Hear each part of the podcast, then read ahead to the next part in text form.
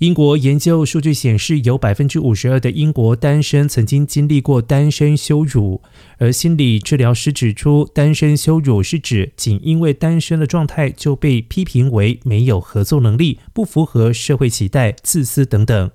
然而，研究指出，随着年龄增长，民众对于单身的满意度也越来越高，显示将伴侣关系视为幸福的象征并不合理。心理专家强调，社会对单身者错误的偏见会使得他们因为社会期待而强迫自己寻找伴侣，进而产生忧郁症等心理疾病。